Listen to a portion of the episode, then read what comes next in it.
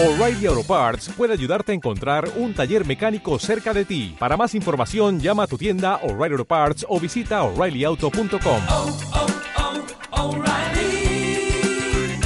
oh, Parts.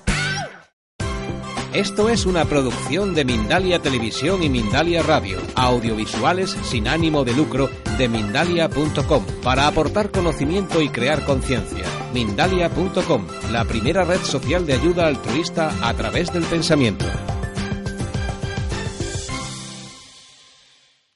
Yo he aprendido muchísimo esta tarde y fundamentalmente me he quedado con tres palabras suyas. Amor, compasión, humildad. Ojalá cuando salgamos de aquí todos salgamos convencidos de que esa es la verdadera razón de vivir, con amor, con compasión, con humildad. Voy a darle la palabra seguidamente al doctor Rubio porque él va a hacer algunas preguntas sin duda interesantes. Y personalmente voy a renunciar a esto de que yo haga preguntas y pienso que las preguntas que podía hacer yo las puede hacer cualquier otro miembro de, de los asistentes, cualquier otro asistente. ¿eh? Sí pasa mi Yo es que me dijeron que no había coloquio. Pero yo creo que merece la Pero realmente a mí lo que más me gusta es el coloquio. Pues, no. Pero como me dijeron que una norma es que últimamente no había coloquio, la he respetado aunque soy una Yo voy trata sin acrimonia. Yo voy a abusar. A mí me dijo el presidente que viniera, porque él no podía Pues venir. hace sus dije, ahora. No, pues ahora el que manda soy yo. Pues adelante. Y bueno, a mí me, me encantó cuando me dijeron que, que representara al casino, porque soy un franco admirador y sincero y devoto admirador de Ramiro Calle, porque he leído unos cuantos de sus libros. Y además, como él conoce muy bien, pues conocí también a, su hermano Miguel Ángel, que en paz descanse, y tengo bastantes relaciones con algunos miembros de su familia. Pero él personalmente solamente le había conocido de vista y siempre le he visto tan ocupado en esa maravillosa labor que está haciendo de divulgación del yoga, de divulgación de la espiritualidad, porque confundimos efectivamente, creemos que lo importante es ser religioso y indudablemente es importante ser religioso, pero yo creo que todavía es mucho más importante ser espiritual, ser una persona que está imbuida de esas ideas, del amor, de la compasión, de la humildad. Si todos tuviéramos algo más de eso, tendríamos un mundo muchísimo más feliz. Y yo no quiero extenderme más, aunque por mí podía estar aquí toda la tarde, pero supongo que eh, mejor que el doctor Rubio tome la palabra y pues tú me dirás las preguntas que quieres hacer y a continuación mi turno de preguntas lo paso a... De acuerdo. De acuerdo. Pues tiene la palabra el doctor Rubio. Bueno, muchas gracias. Yo he hablado eh, eh, suficiente en, en la presentación de- del maestro Ramiro Calle y tengo la suerte de poderle preguntar pues cada semana eh, pues, pues muchas preguntas. Entonces yo creo que es una excelente oportunidad para ustedes tenerlo aquí eh, al lado y seguro que, su intervención ha suscitado muchísimas preguntas. Entonces le cedo a ustedes que tengan la oportunidad de, preguntar o de compartir experiencias espirituales. Bueno, pues entonces para moderar el tema, eh, levantan la- el brazo y les pasaremos el micro. Primero esta señorita y después.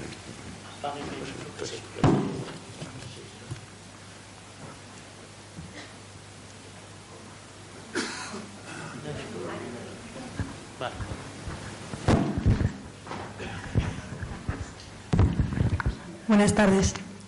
Bueno, mi pregunta es, hasta donde mi conocimiento alcanza, las asanas, como lo conocemos más en Occidente, que es el yoga, son solo una parte de la técnica del yoga en su origen.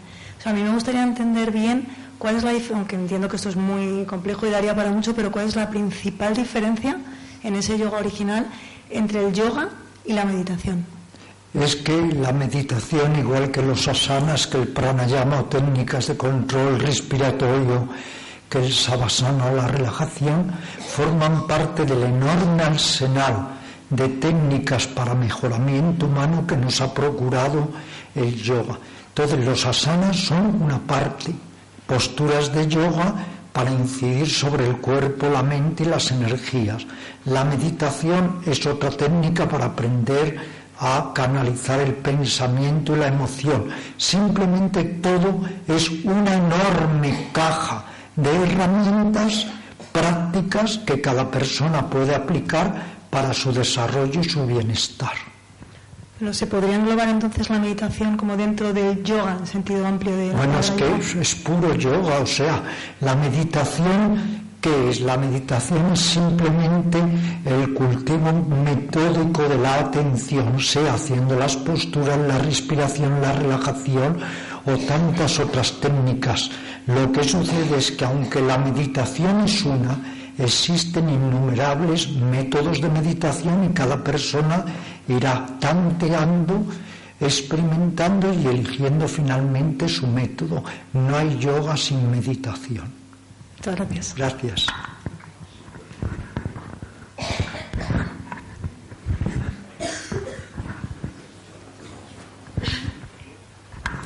Hola, buenas tardes. Hola. Mm, Yo soy médico y ver a un médico ahí, mm, eh, bueno, es lo mejor que me podía pasar, ¿no? Porque, claro, el yoga te ha referido a esas dos vertientes y es que los médicos tenemos que, eh, es que tenemos que estar ahí, ¿no? Entonces he, visto que colaboras en la Universidad Complutense, de la Facultad de Medicina, pero tú estás colaborando o no? No, yo te Ah, explico. vale. Yo, yo he dado cinco años clases de yoga en la Universidad Autónoma. Me nombró el que entonces era rector, Gratiniano Nieto, y fui profesor de yoga durante cinco años en la Autónoma. Y una de mis profesoras, que era Marinieves Corral, esos cinco años dio a su vez clases de yoga en la Facultad de Medicina de la Universidad Autónoma. Pero cada día es mayor el número de especialistas de todo tipo, médicamente hablando, que van a la práctica del yoga. Yo mismo tengo un libro que se llama Principios de Yogoterapia, donde escriben una docena de médicos, tanto españoles como indios. Quiero decir con ello que cada día hay ya mayor número de médicos implicados. En nuestro centro hemos tenido al jefe de oncología infantil del 12 de octubre, a dos traumatólogos también del 12 de octubre y así sucesivamente, porque los médicos como hace Rafael, que es un verdadero libre pensador, lo que tienen siempre es que estar en esa apertura de coger todo aquello que pueda promover la salud psicosomática de un ser humano. Esa es la actitud correcta y científica. Pues me alegra infinito y querría proponer que Rafael que introduzca de alguna manera el que los médicos tengamos la mente más abierta y que las facultades de medicina se empiecen no a hacer yoga a los alumnos y los profesores, sino a explicar realmente en las clases todo este tipo de, de espiritualidades que luego redundan en la salud y en vez de estar con medicamentos buscando la inmortalidad, pues trabajar en esa inmortalidad cotidianamente, ¿no? Y en segundo lugar, pedir al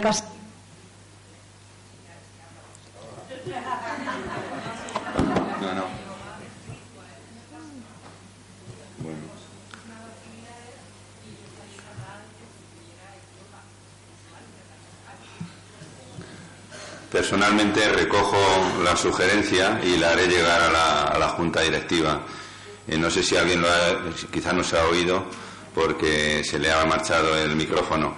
Eh, la sugerencia de la compañera es eh, que se den clases de yoga o de espiritualidad en el casino. Ya tenemos tai chi, tenemos, pero el- a mí me parece que sería una buena una buena idea y voy a impulsarlo en mi modesta, desde mi modesta posición, todo lo que pueda. Y ojalá antes de terminar el curso lo consigamos. Pero yo soy muy cabezota, o sea que normalmente lo conseguiré. ¿eh?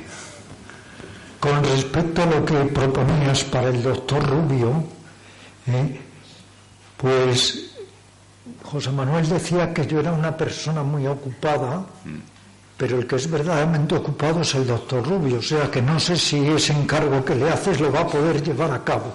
Yo lo que pasa es que igual que te he engañado a ti, engaño a mucha gente y creen que estoy muy ocupado, pero no es así. Desde luego, si quien diera las clases de yoga en el casino fueses tú, eso ya sí que no me lo podía creer. Ya para mí sería el, el colmo de... Bueno, y si no preparamos aún más a eh, Flor Bercianos, También. Que lleva 20 años practicando y Claro. que puede perfectamente hacer las veces de Pues- profesora y ella a su vez te prepara a ti, entre los dos podéis hacer un gran equipo. Bueno, bueno.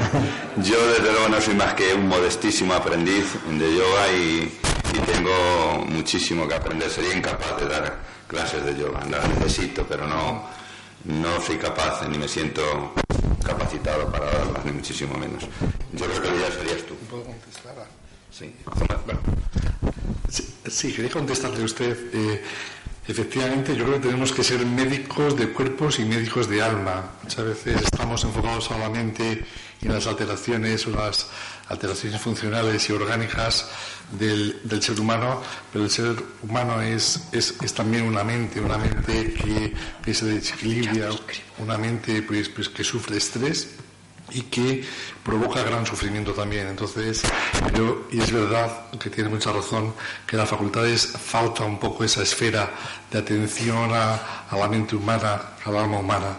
Y en ese sentido, el yoga, yo he podido comprobar también que es una buena medicina para el alma humana y que es una medicina complementaria a otras que utilizamos en la práctica clínica y desde luego pues eh, sí estoy interesado en que se pueda las facultades de medicina pudieran tener también una asignatura de yoga como una terapia complementaria a las que científicamente hoy día se aceptan.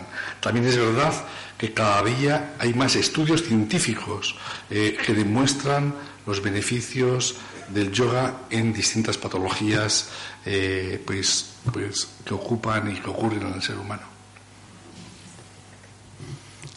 ¿Había alguna pregunta por allí, por el fondo?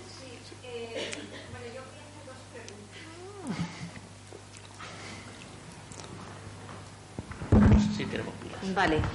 Eh, la primera pregunta eh, indicaría, pues, mm, en, algunos libros de la India, por ejemplo, se habla mm, de facultades mm, que, bueno, nosotros estamos hablando más bien de la psicología, de, la ansiedad, de la patología, digamos, que tiene aquí Occidente, pero realmente esa abertura espiritual podría ser de lo que la India llaman tercer ojo o lo que podríamos llamar más claridad, no ya mental, sino interior de, de todo lo que nos pasa, pues yo le preguntaría a Ramiro, como, como buen investigador del yoga, si ha tenido al- algún tipo de alumno que, que haya percibido pues esas realidades mm, ultrasensoriales. que- ¿Qué podríamos decir en una, en una cultura tan medicalizada o tan materialista, esas realidades de las que habla el yoga? O mm, ese tercer ojo o algo así. Porque yo creo que, mm, que quien practica bastante el yoga y la meditación mm, llega a unos entendimientos de la vida pues mucho más alto, pero quizá no estemos en la sociedad adecuada para canalizar eso. Podríamos decir que el yoga nos ofrece dos rostros. Un rostro es el de la búsqueda interior y otro rostro es el de ejercitarnos en la vida diaria y en la vida cotidiana. Le preguntó un discípulo al maestro, maestro, ¿dónde está la verdad? Y el maestro dijo, en la vida de cada día.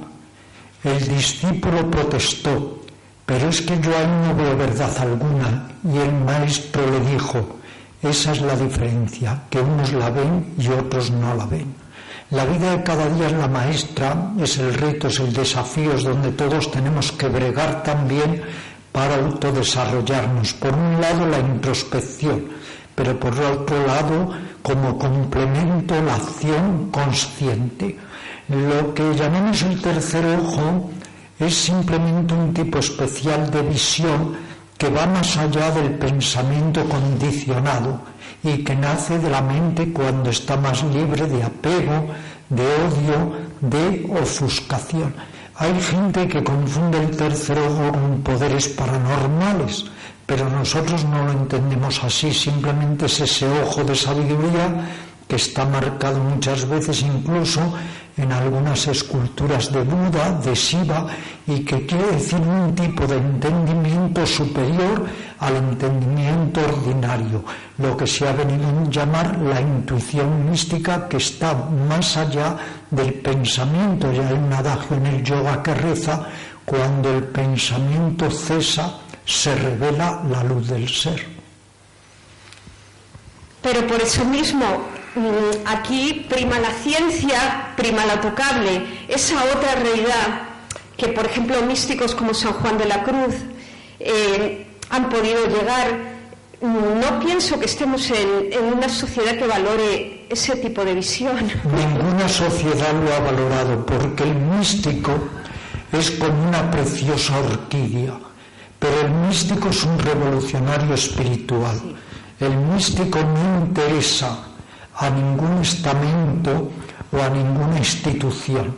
El místico es temido, pero como lo era Buda, que se rebeló contra la ortodoxia, como lo era Jesús, que hizo lo mismo, el místico es un peligro para todo lo instituido y por eso el místico muchas veces es amordazado, es sofocado, es relegado. Tenemos el ejemplo clarísimo de San Juan de la Cruz y otros grandes místicos.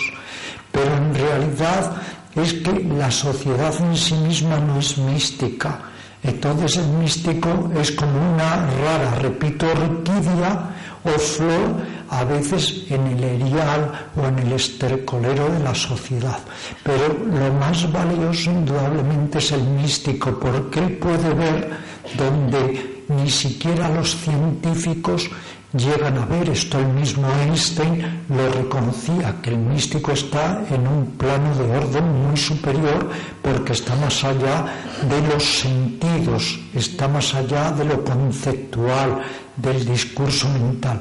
Por eso yo siempre digo que los científicos saben pero que los místicos saben más porque ellos van más indudablemente de la materia. Vale, ya está. Gracias. A ver, más cuestiones. Aquí una señorita y allí también. Eduardo también allí. Bueno, lo que quieras. Eduardo es quien quiere. Sí. Voy para allá. Aquí, aquí, aquí. Hola, buenas tardes. Hola.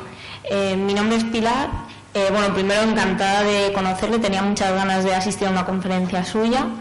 Eh, siguiendo en, en la línea de lo último que ha, que ha preguntado la, última persona sobre eh, que una persona mística eh, y espiritual es difícil encontrarla en esta sociedad enferma que hemos comentado. Y entonces la, pregunta viene si mm, el yoga eh, lo practico y, es esa búsqueda de paz interior. Con lo cual, rebelarse contra ese estado enfermo se aleja de estar en esa paz. No sé si, si comprende. No, en absoluto, porque antes voy a contar una historia. He aquí que el diablo y uno de sus acólitos vienen a pasear por el planeta Tierra. Y entonces de repente el acólito del diablo grita alarmado y dice, Señor, Señor, cuidado, que allí hay una partícula de la verdad. Y el diablo dice, no te preocupes, ya la institucionalizará. Todo lo institucionalizado corre el riesgo de ser putrescible, pero una persona puede ser un revolucionario interior y sin embargo no tiene por qué ir por la vida como un salvador de almas o distanciándose de los demás. Hay que saber mantener, como decía Kipling, la cabeza tranquila cuando todo alrededor es cabeza perdida. La revolución no es solo hacia afuera, la verdadera revolución es hacia adentro. Si un reformador no reforma su mente, ¿qué tipo de reforma va a hacer? Si un revolucionario no revoluciona su mente, ¿qué tipo de revolución va a hacer? Lo importante es que cada uno de nosotros tratemos de eliminar de nuestra mente lo que se llama las tres raíces de lo insano, que son la ofuscación, la avaricia y el odio. Y si todos superásemos estas tres raíces del insano, este planeta sería un paraíso. Muchísimas gracias. Gracias.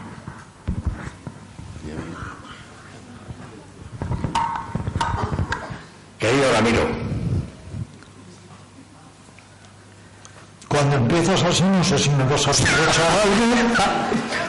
una vez más estás aquí en tu estado puro de maestro de yoga y te voy a hacer dos preguntas. Tú citas siempre y comentamos siempre que la sociedad está enferma. ¿Qué terapia podríamos aplicar dentro de esa sociedad a estos políticos? La segunda,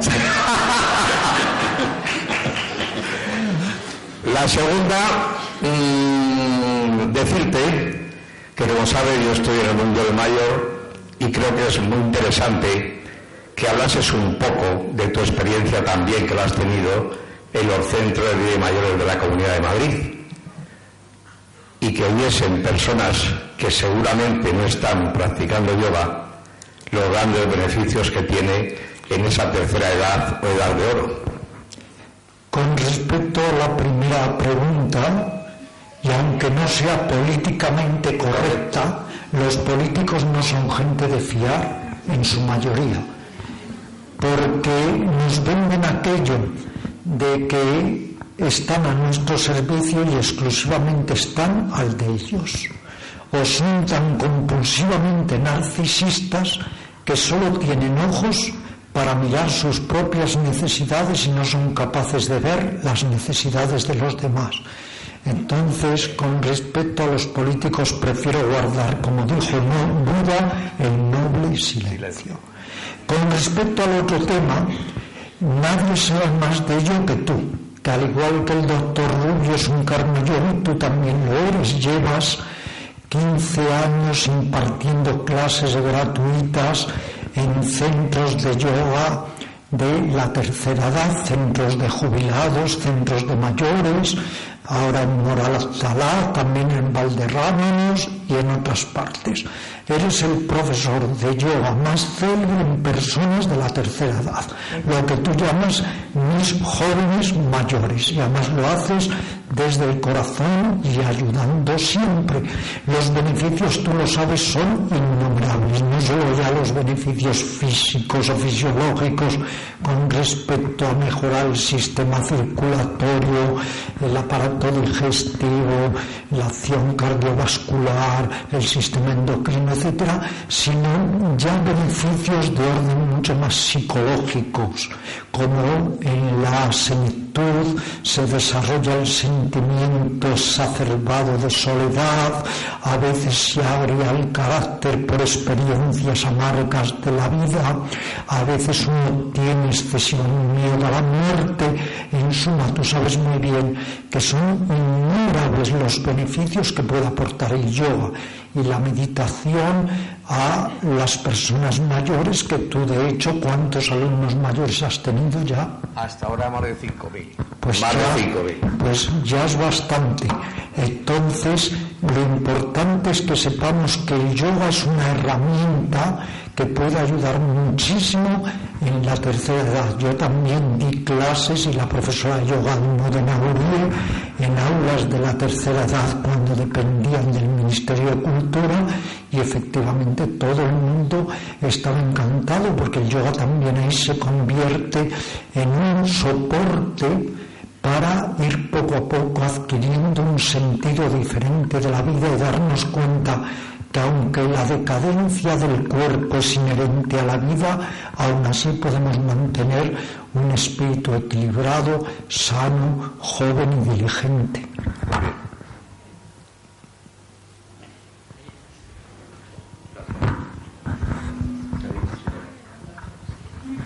Hay un señor que está esperando ahí también. ¿eh? Atrás un señor que se llama Eduardo, gran practicante de yoga, está escribiendo además un libro de yoga y encima es también un gran empresario de las clínicas Baviera. Luego, él también puede aplicar el yoga a algo tan importante como es la empresa hoy en día que se está haciendo cada vez más.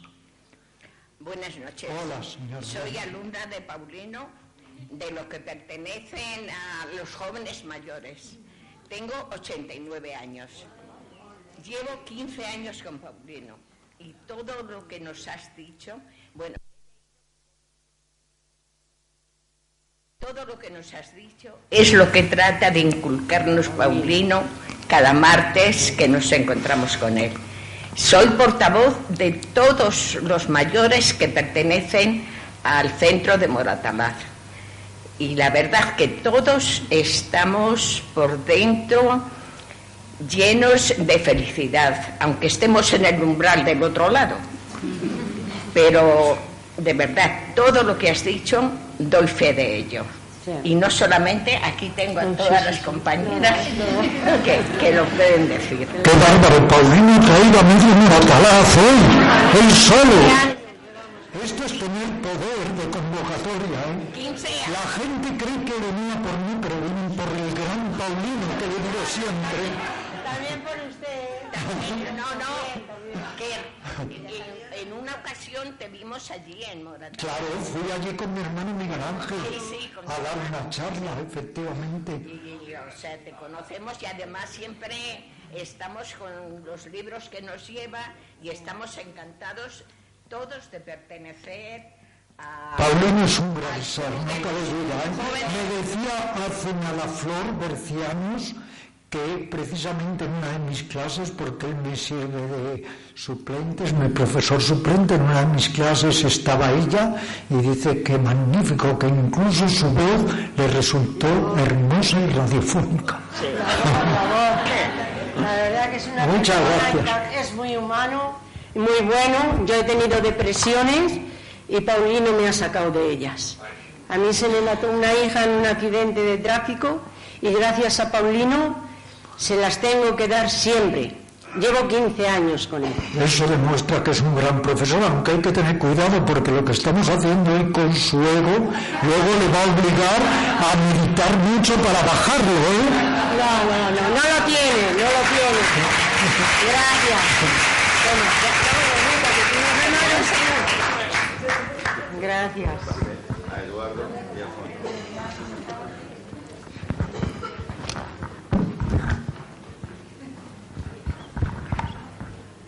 Gracias. Buenas tardes.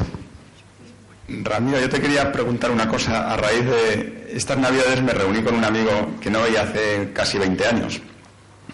Y me preguntó, oye Eduardo, ¿tú qué haces para estar tan bien? ¿Qué deporte haces? Y yo le dije, yoga. Y me dijo, hombre, pero el yoga no es un deporte. Y digo, hombre, me has preguntado qué hago para estar bien.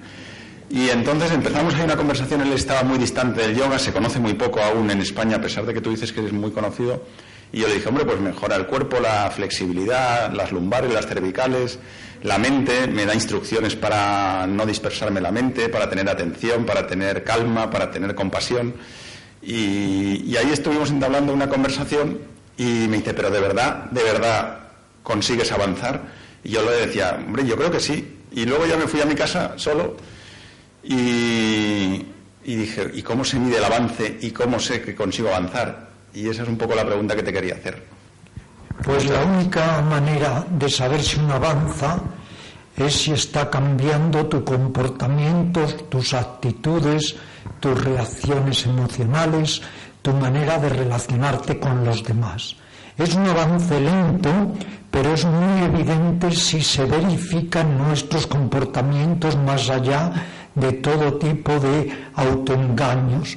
No seamos como aquel que se encuentra por la calle con un amigo y el amigo le pregunta, ¿qué tal estás? Y él dice, muy bien, porque es que antes me creía el mejor, ahora lo he superado y soy perfecto. Entonces hay que efectivamente constatarlo en nuestros comportamientos, aunque repito, el avance es lento. Tengo un amigo que lleva meditando muchísimos años, además ha escrito libros fantásticos de budismo y meditación, y él nos contaba esta anécdota. Decía, a veces, como todo el mundo, pues me enfado. Y entonces mi mujer me dice, mucho, mucho meditar, pero mira cómo te pones. Y yo le contesto, pues fíjate cómo me pondría si no meditase. Vale, muchas gracias. Gracias. Vamos a. Tenemos un señor. Dos preguntas nada más. Sí.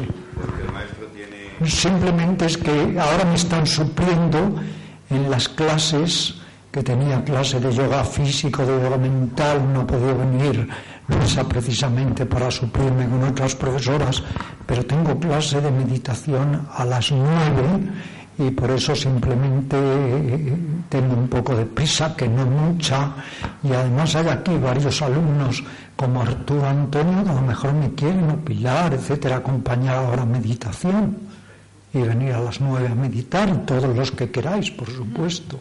No veo mucho entusiasmo, cuidado. Hola, buenas tardes. Eh, se ha hablado en esta conferencia de los numerosos estudios científicos que evidencian los beneficios de la meditación y del yoga.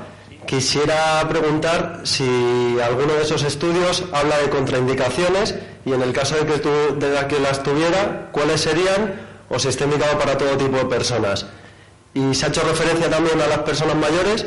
Quería hacer referencia también a los niños y que nos contestara si también está indicado en, niños la meditación en yoga. Gracias. Me alegra que me hagas esta pregunta porque precisamente uno de los libros mejor acogidos míos en el último año, que en un año lleva tres ediciones, es un libro que se llama Yoga para Niños, que está dedicado especialmente al doctor Rafael Rubio y a su maravillosa alma infantil.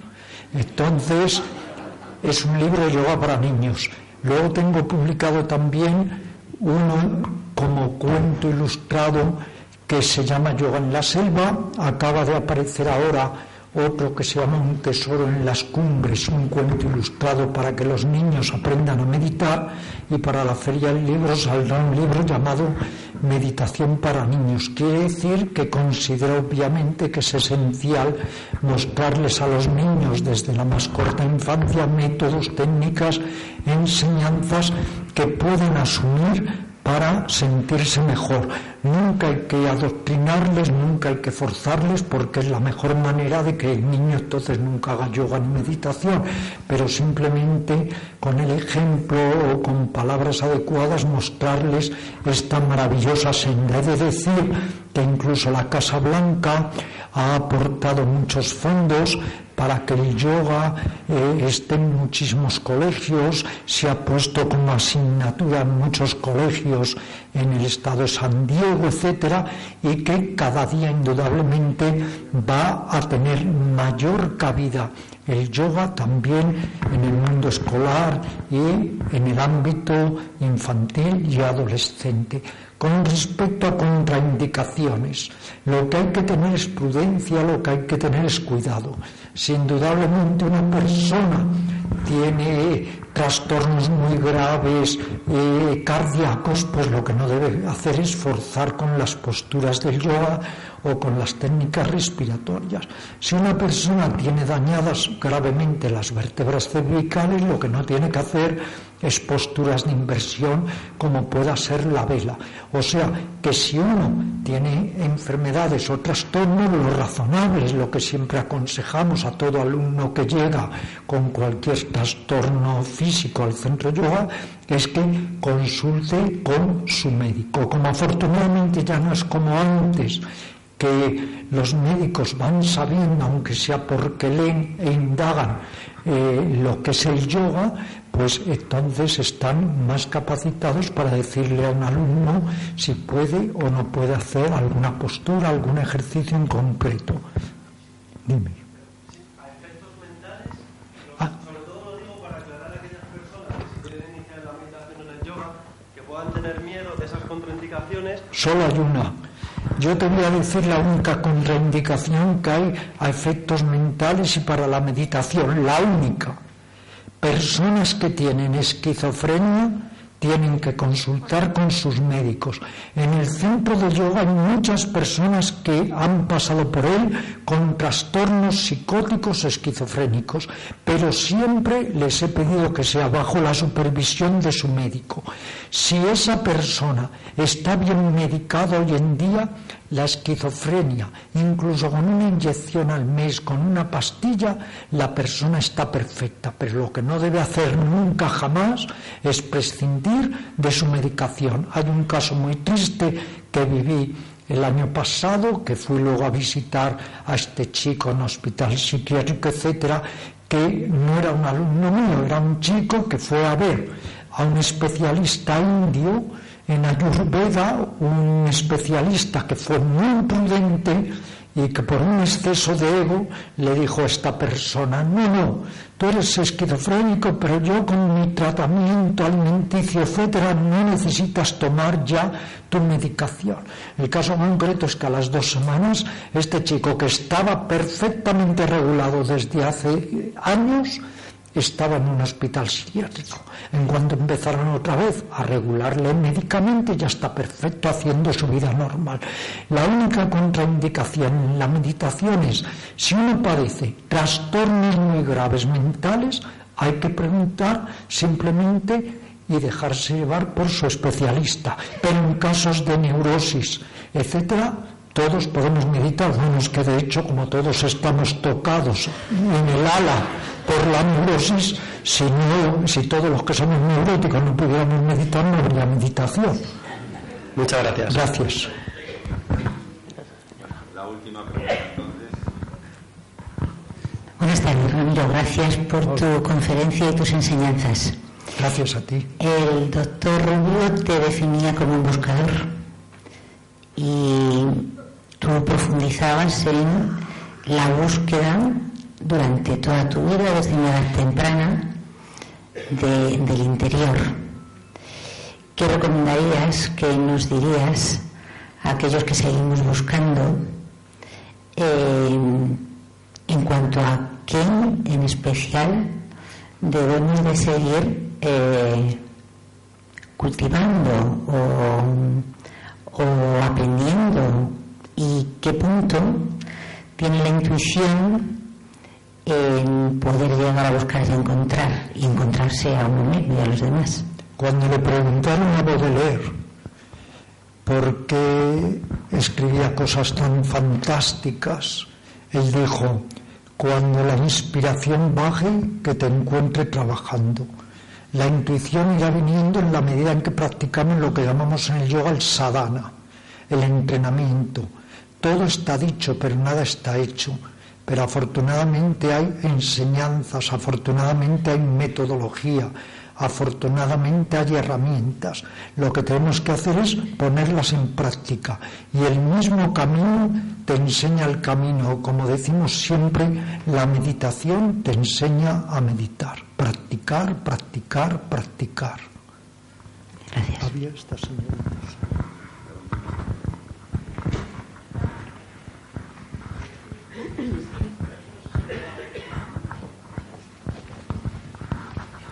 Cuando pregunta esta señorita, ya que hablábamos de practicar, os contaré una historia muy célebre en la India al respecto. Estaba más dirigida al doctor. Fenomenal. Lo siento. No, no, al revés. A ver, Me eh, place, me complace, eso mucho. Eh, yo estoy muy rodeada de enfermeras, médicos y, por desgracia o por lo que sea, he tenido mucha gente que ha estado hospitalizada. De hecho, el último ha sido en el 12 de octubre y nosotros estábamos viendo en Inglaterra y lo que no he visto aquí mucho, desgraciadamente, es eh, para los pacientes es este tipo de herramientas. Eh, los casos que más he tenido ha sido de oncología y realmente lo único que he visto ha sido para las mujeres eh, enseñarlas a maquillarse y cosas así, pero cosas de meditación, mandalas o ejercicios tipo de yoga no he visto nada. No sé si hay una manera de meterlo en los hospitales o la sanidad. Bueno, Es una pregunta muy interesante. Es, es una asignatura pendiente en, en, nuestros hospitales, en nuestra sanidad, que haya apoyo, que lo que hemos comentado, estas medicinas para, para el alma. En Estados Unidos muchos hospitales, muchos hospitales ya tienen unos departamentos, profesores de yoga que se acercan a los enfermos para complementar de alguna forma los tratamientos eh, científicos pues, pues, que se le aplican. Yo creo que es un, un gran débito que tenemos que luchar porque en los hospitales también estas medicinas más dirigidas al alma y que ayudan, como así se ha visto científicamente, a superar muchas enfermedades, entre ellas eh, pues, pues, enfermedades oncológicas, enfermedades eh, psiquiátricas. Yo siempre a mis enfermos, aparte de ponerles música la consulta, siempre algunos de ellos cuando percibes que hay algo más tan importante como el dolor físico, que puede dar un cáncer, un SIDA, una enfermedad metabólica, que es ese dolor existencial que tenemos todos los seres humanos y que algunas veces es más acuciante eh, cuando una persona está sufriendo un problema físico. ¿no? Entonces, en ese caso, yo, yo lo recomiendo, les he recomendado eh, eh, a muchos de ellos pues, pues que puedan hacer yoga y les he recomendado libros de, de, Ramiro Calle y hasta tal punto algunos pacientes han sido tan, tan, tan avezados que se han hecho profesores de yoga, ¿no? Entonces, bueno, esto es un gran débito que tenemos que luchar porque en los hospitales, como hay ya en Estados Unidos cada vez más, en muchas universidades, en muchos hospitales, hay departamento de yoga que apoyen y atiendan a los pacientes. Sí, a mí es que me sorprendió porque yo estudié en Inglaterra terapias complementarias y es que es como una lucha entre la medicina ortodoxa y claro. la y la otra. De hecho, ahora en NICE creo que querían quitar eh, lo complementario. Están recogiendo firmas para. Como que no tiene un valor para el paciente. Yo en este caso sí lo he visto. O sea, mi hermano falleció hace un, un año casi, sí. ¿no? Casi. Y desde el primer momento que yo llegué, lo único que quería era ser tocado.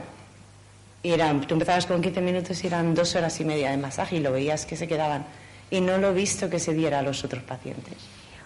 Puedo simplemente hacer un pequeño comentario al hilo de esto. Sí. Yo también soy, soy enfermera y, y, ya sabemos que si tenemos que esperar, o sea, no voy a decir a nadie, por supuesto, lo que tiene que hacer, pero sí po podemos esperar de aquí a que nos muramos a, a que los políticos eh, introduzcan estas terapias. Pero sí que me parece súper importante que médicos y que, que, al fin y al cabo, tienen mucho más peso en lo que se les dice a los pacientes, por mucho que a nivel de enfermería se pueda o no hacer, pero sí que veo que hay mucha falta de, de, de entender estas, estas terapias por los muchos beneficios que tienes, como decía ella, parece que es una cosa o la otra y si recomiendas estas otras parece que vas va en detrimento de lo, de lo convencional y no es así. Y simplemente quería comentar esto, que, que como la otra compañera médico que también ha hablado, que que a nivel local, que era lo que decía, que al final es lo que importa en la vida cotidiana, que esto se pueda ir haciendo en nuestro pequeño mundito, ampliarlo más y que la gente tenga más conciencia y esté más receptiva a hacer este, este tipo de terapias, yoga, meditación o de qué es lo que estamos hablando aquí, pero que no, se, que no nos centremos en esperar a que Seguro, tenemos que, que, ser testimonio y tenemos que hacer que este tipo de terapias también se hagan en los hospitales. Yo creo que lo que puedo comentar es que he tenido testimonio de muchas personas muy cercanas, familiares, en momentos muy difíciles. El yoga les ha ayudado a superar algunas enfermedades. El propio Ramiro Calle, en su enfermedad, un poco en el umbral de la, entre la vida y la muerte, pues lo que pedía en una camilla abandonado en el hospital es que eh, Luisa, pues su compañera del alma, le, le hiciera unos ejercicios de yoga en la camilla cuando realmente tenía muy pocas neuronas que funcionaban en ese momento, ¿no, Ramiro? Efectivamente, y, ¿no? y señalar, querido Rafael, que durante años hemos tenido infinidad de alumnos de cáncer que nos han enviado de la clínica Andersen y que también de la clínica Quirón y que hay cada día mayor apertura. Pero lo que falla muchas veces es los sistemas. Mi mismo eh, neurólogo, el doctor Tallón, él empezó el yoga a la misma edad que yo, a los 15 años, y sin embargo él en el hospital jamás hablaba de yoga.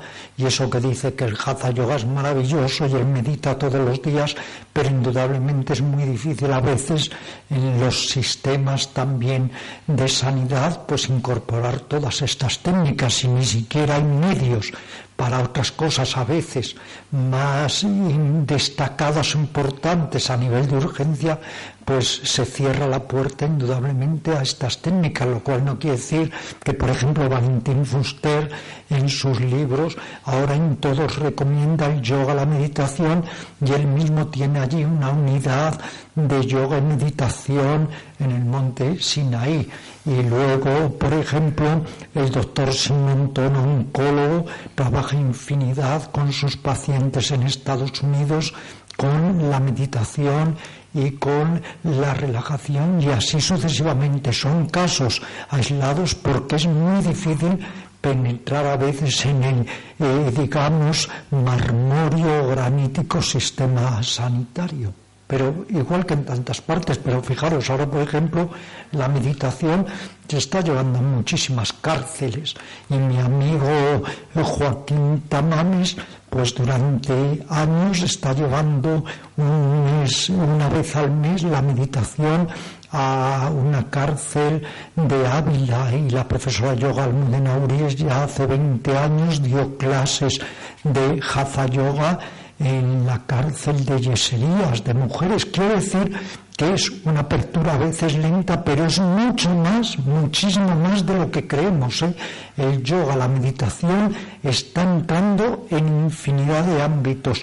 Se dice que practican yoga en el mundo cerca de 100 millones de personas. Entonces quiere decir que va permeando por todas partes. Y quería acabar como conclusión diciéndoos que al final lo importante siempre, siempre es la práctica y que hay una historia que es que en un monasterio el abad se dirige a un monje y le dice, expulsado por fidelidad.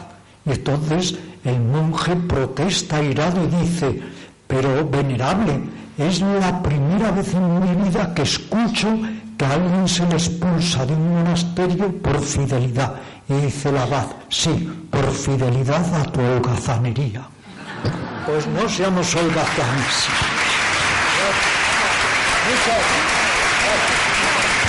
Ramiro, Ramiro, perdón, disculpa Ramiro, aquí hay esta compañera que no se atreve mucho, quería hacerte una pregunta, ¿puedo hacerla? Venga, vamos Sí, sí, sí. Gracias. Que más que pregunta era un ofrecimiento, porque hace muy poquito estuve hospitalizada y justamente lo que observé pues fue esto, la necesidad, una persona que se tira tantísimas horas en una cama, de que sea físicamente movilizado. Entonces yo me ofrezco cuando pueda, obviamente, en el 12 de octubre, si es posible, a, voluntariamente, que a lo mejor se empieza desde voluntariado, ¿no? hacer pues este tipo de prácticas con las personas como yoga asistido y que la gente pues que está tantísimas horas en una misma postura comience a sentir su cuerpo y a sentir que la energía fluye que siento que es muy importante. Yo creo que hay más posibilidades que lo consigas en el casino de Madrid que en un hospital, ¿no, doctor? que es difícil. intentaremos, bueno. Eh, me parece que ha sido una conferencia y todos, todos estaremos de acuerdo más que una conferencia. Esto es una conversación entrañable y una auténtica lección para todos. A mí me gustaría poder eh, contar con el maestro Ramiro Calle y, por supuesto, con, con el doctor García Rubio, es Rubio García, lo tengo que aprender de memoria ya. Eh, sí me he aprendido que es profesor asociado de la Facultad de Medicina de la Universidad Complutense en el, Hospital Universitario 12 de Octubre. En cualquier caso, a mí me gustaría mm, contar con vosotros en no sé cuándo, dentro de unos meses, y que esto fuese como, menos, como mínimo pues eh, institucionalizado ¿eh? y que en el casino consiguiéramos también clases de yoga porque me parece que sería importante para los socios. Pero yo estoy de verdad sacando una conclusión muy cierta y es que al final el doctor Rafael Rubio tiene que hacerse también profesor de yoga. ¿Estáis de acuerdo? Muchas gracias.